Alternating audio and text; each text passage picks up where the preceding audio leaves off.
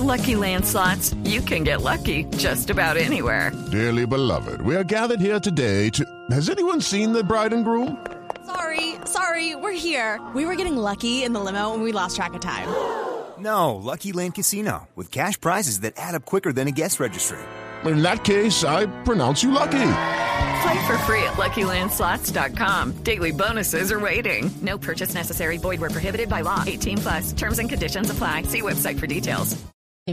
Pero ya que están hablando ustedes del proceso de paz y están teniendo esa discusión, Diana, en este momento hay una licitación que está en curso para proveer a la Unidad Nacional de Protección de escoltas para el partido político FARC. Recordemos que en el proceso de paz pues quedó firmado que este partido político tiene que tener eh, protección por parte del Estado, porque de hecho, incluso si con protección ya tenemos tantos eh, excombatientes de las FARC asesinados, imagínese si no la tuvieran. Pero hay algo que está pasando con los empleados de la Unidad eh, Nacional de Protección que están reclamando lo que está pasando con esa licitación. ¿Qué es lo que está pasando? Pues Camila, como usted sabe, por el acuerdo de paz se creó una subdirección especializada de seguridad y protección. Esa subdirección crea un cargo que se llama agente escolta código 4070 y acuérdese usted que al comienzo de esto del acuerdo de paz se crearon 1.200 nuevos cargos en la UNP. Estos cargos son para proteger a guerrilleros, eh, a exguerrilleros de la FARC y los protege la misma gente de la FARC. Eso quedó en el acuerdo.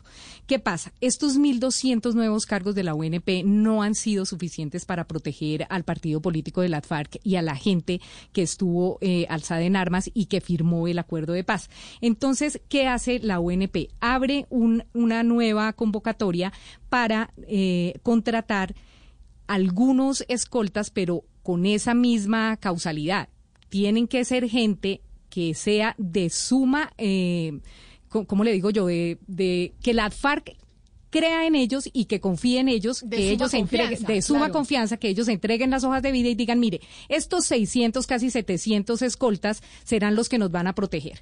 Entonces, ¿qué es lo que está pasando en este momento y qué es lo que se denuncia? Se denuncia que dentro de toda esta gente que va a contratar la UNP, no solamente lo va a hacer por intermedio de una empresa privada, sino que ya no se va a contratar solamente gente que haya estado alzada en armas, sino a sus familiares. Entonces, por ejemplo, si yo tengo un tío, eh, yo soy de la yo confío en mi tío, yo quiero que mi tío me cuide, entonces lo tienen que contratar a él.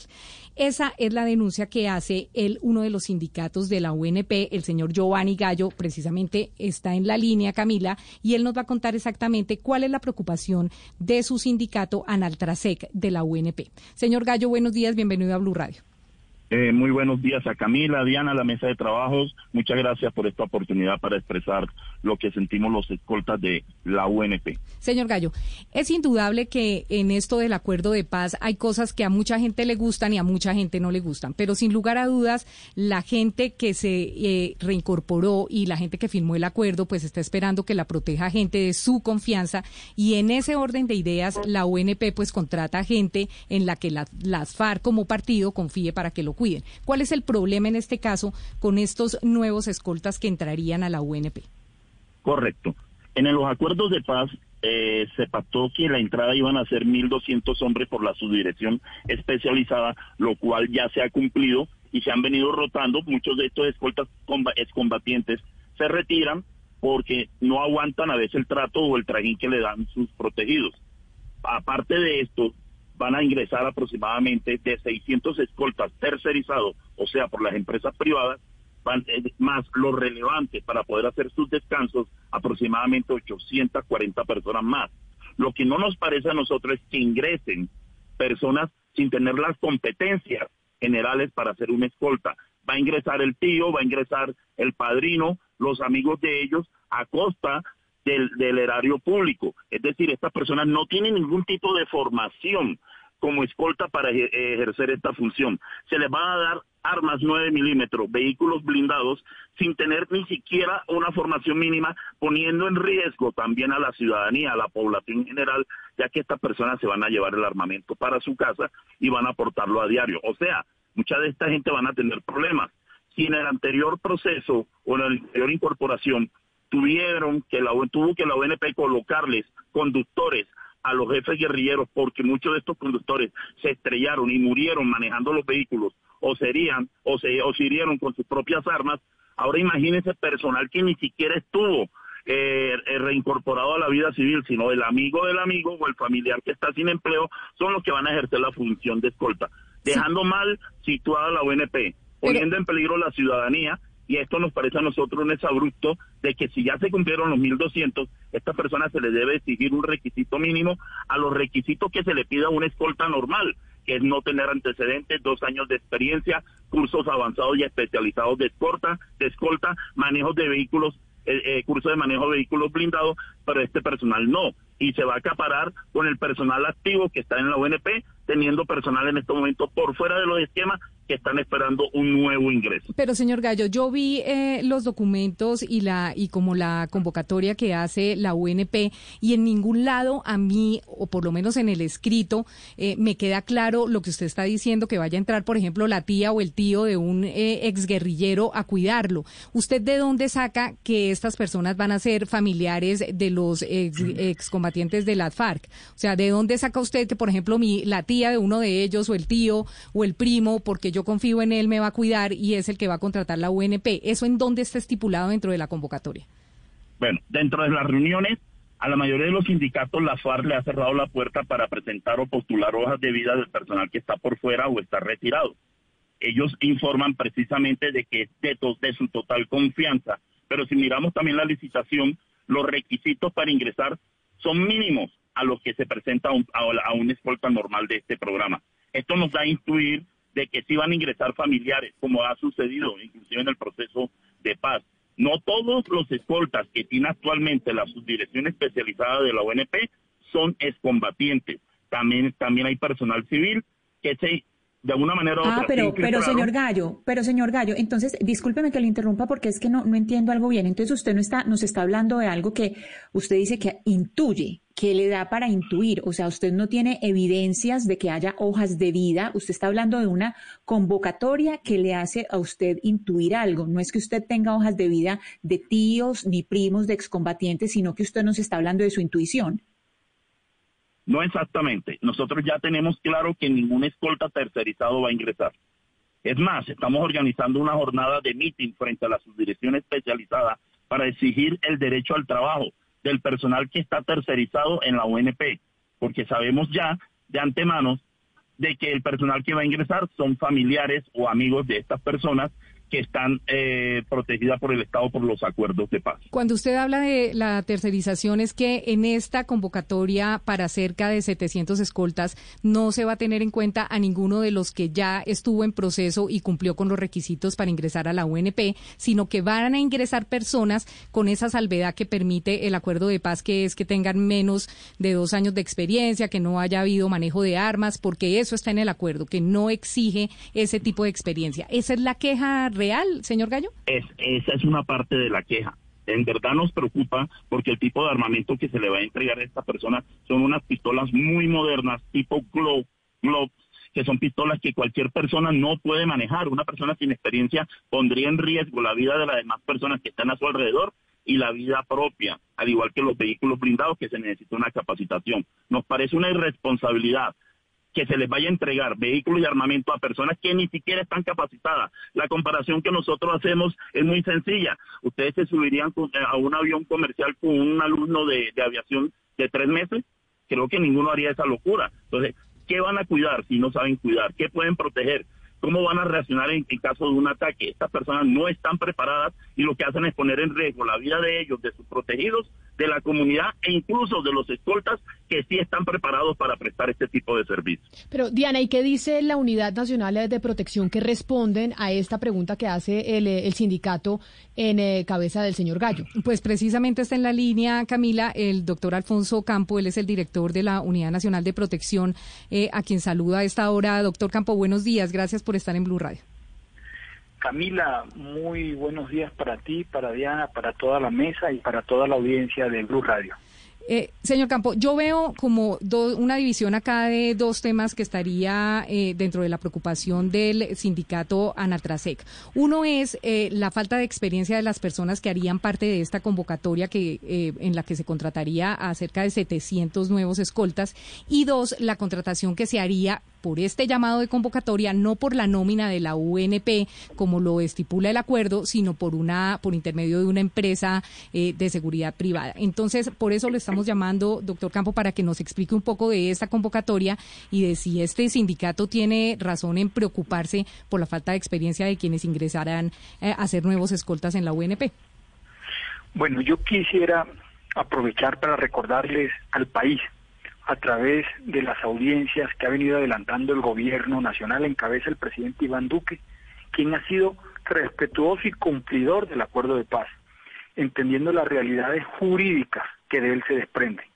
Ahora, en el tema de la postulación bajo el parámetro de la confianza, que es importante mencionar, que tiene a bien hoy el partido FARC, producto de lo acordado, es una de esas realidades indicadas en el acuerdo mismo y que hoy son posibles como como insumo en este proceso de contratación.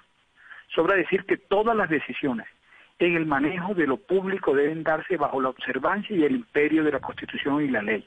En ese aspecto quisiera referirme que el proceso de contratación que se viene adelantando también es producto de un fallo que salió el 30 de julio del 2020 por parte de la JET en el auto 008, donde se le ordena a la Unidad Nacional de Protección que implemente medidas de protección aprobadas a los esquemas actuales. ¿Y por qué?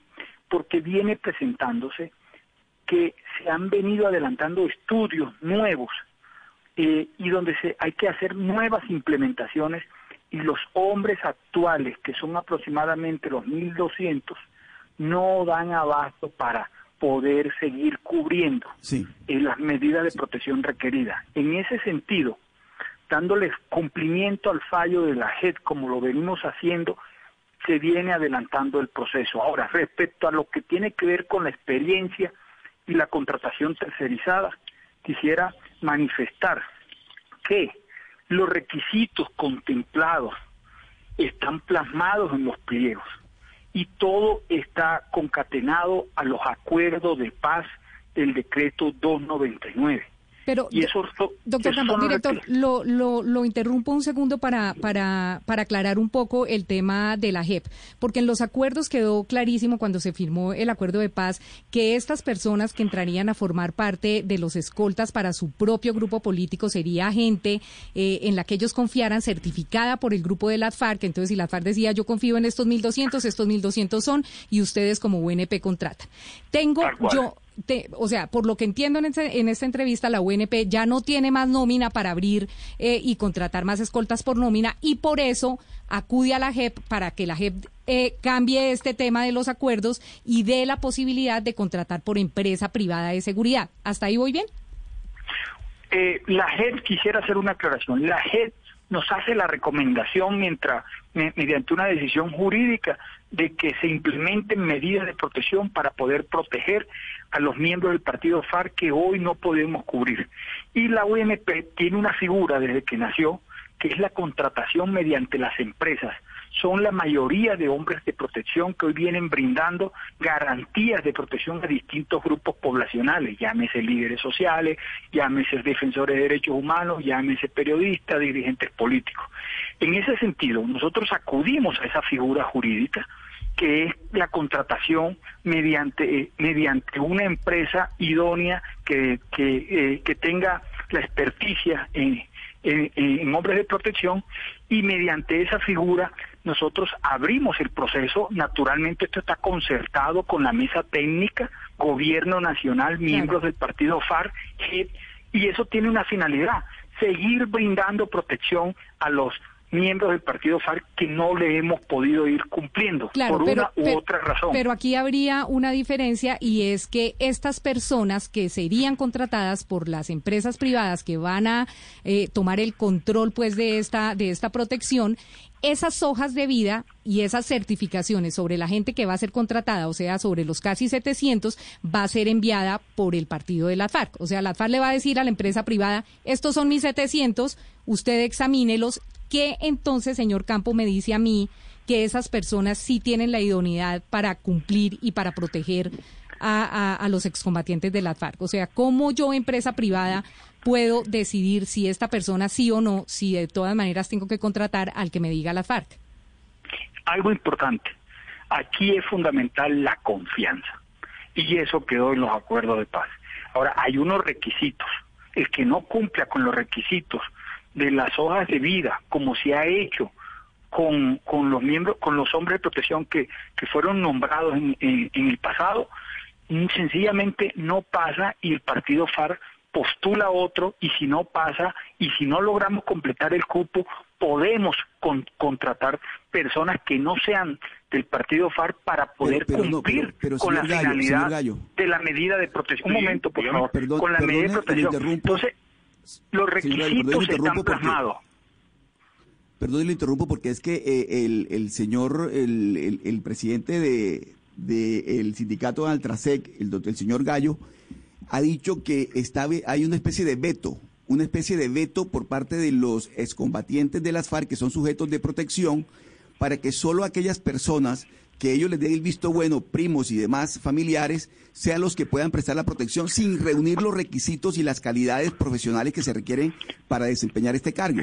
Entonces, a eso me refiero yo. ¿Hay un veto, hay un veto por parte de, la, de los excombatientes de las FARC? No, quisiera aclarar, aquí no hay un veto, aquí hay una prioridad que es la confianza. Y así está establecido en los acuerdos de paz. Y en, y en ese sentido, si los hombres de protección que son de confianza y no reúnen los requisitos, sencillamente no serán contratados como corresponde y como lo recomienda la superintendencia. Ahora, si hay que terminar de completar, y así lo hemos analizado en las distintas mesas, por eso no podemos hablar de, veto. Si toca completar los 686 hombres con otras hojas de vida que reúnan los requisitos, sencillamente esos nuevos hombres de protección cumplirán con la finalidad. Si el partido FARC no los acepta, ya eso es son otras razones. Pero por parte nuestra, como UNP, estamos cumpliendo como gobierno nacional en brindar las garantías de medida de protección que es proteger la vida como corresponde. Sí, eh, director Campo, para nosotros entender eh, un, poquito mejor eh, este contexto, al día de hoy han asesinado 250 reincorporados de las FARC. 250 personas que buscaban ser ciudadanos y los asesinaron. De esos 250 personas, ¿cuántas tenían, cuántos tenían una solicitud o una petición de esquema eh, de seguridad en la Unidad Nacional de Protección? Y, los, y para qué va mi pregunta, en mi pregunta voy a, mirar por qué estas personas dicen que tiene que ser alguien de confianza, porque es que efectivamente los están matando. Importante, y así lo dijimos ante la JET, manifestar que de las 249 personas que han sido asesinadas, solamente se le activó la ruta a 25, porque los otros miembros del partido FARC nunca nos reportaron a nosotros como Unidad Nacional de Protección que tenían un riesgo. De esos 25, eh, tenían medidas de protección. Eh, director, perdón, ¿qué quiere decir activar la ruta? Eh, para que nos entiendan mejor los Poner en conocimiento de la Unidad Nacional de Protección, porque si no nos ponen en conocimiento a nosotros de que existe una persona que está amenazada, que está en riesgo, nosotros no tendríamos por qué conocer. Pero activada la ruta no tiene ningún tipo de protección, ni un celular, ni ningún tipo de, seguimiento, ni nada. no, porque si una persona que está amenazada no nos informa, no suministra la información, ¿cómo ¿cómo te enteras tú de que está amenazada? ¿Sí? Esa es como la aclaración. Pero mire, volviendo un poco al, al, tema de la denuncia, yo sí quiero preguntarle al señor Gallo, ¿de dónde saca usted estas denuncias que ha venido a exponer aquí en Blue Radio, de que las personas que van a entrar a la ONP a prestar el servicio, eh, pues no van a tener la experticia eh, ni la pericia para poder prestar ese servicio de seguridad? Acá el señor Campo está siendo muy claro en que si bien las FARC pueden postular a las personas, el partido de las FARC puede postular a las personas que quiera, pues tienen que pasar los filtros eh, de, de experticia y de pericia. Entonces, ¿de dónde saca usted esta, esta denuncia? denuncia que nos trae hoy acá. Correcto. Primero quiero dejar claro que la confianza es un tema muy diferente a la competencia que tenga la persona. Lo que está haciendo el señor director es cumplir una orden presidencial y en todos los sindicatos lo tenemos claro que no tiene que ver nada con la dirección. Aquí la culpa directamente se la estamos dando es al partido de la FARC. ¿Por qué no la experiencia? Si ustedes miran los requisitos de entrada para hacer escoltas de ellos, van a ser inferiores o casi nulos ¿qué va a ser lo único que va a filtrar la empresa? Que la persona eh, que la cédula sea de la persona que indica que tenga un cartón de bachiller y listo, porque no puede filtrar que tenga cursos de escoltas. Al, señor Campo si esto es verdad, porque lo que ha dicho el señor Campo no es eso. Esto es verdad, señor Campo, que los requisitos van a ser menores, que solamente se va a requerir la oh. cédula y que va a ser enteramente basado en confianza y no en experiencia. Bueno, primero manifestar que los representantes de los sindicatos y concretamente Giovanni Gallo, a quien lo saludo de manera afectuosa, tenemos un, muy buenas relaciones. Y si hay que hacer las aclaraciones, las hacemos cuando Giovanni así lo considere. Pero esto está ajustado a derecho, esto está ajustado a las recomendaciones de la Superintendencia de Salud. Recordemos de, vigilancia, recordemos que la supervigilancia no exige tiempo de experiencia para ser hombre de protección los dos años de experiencia es un requisito que siempre ha planteado la UNP. No obstante, ello no se requirió en el caso de personas de reincorporación certificadas. Esto es importante por la ARN o personas de confianza que certifique el partido FARC, porque la misma población no cuenta con personas que acrediten esa experiencia. Y en eso hay que ser también claro y preciso.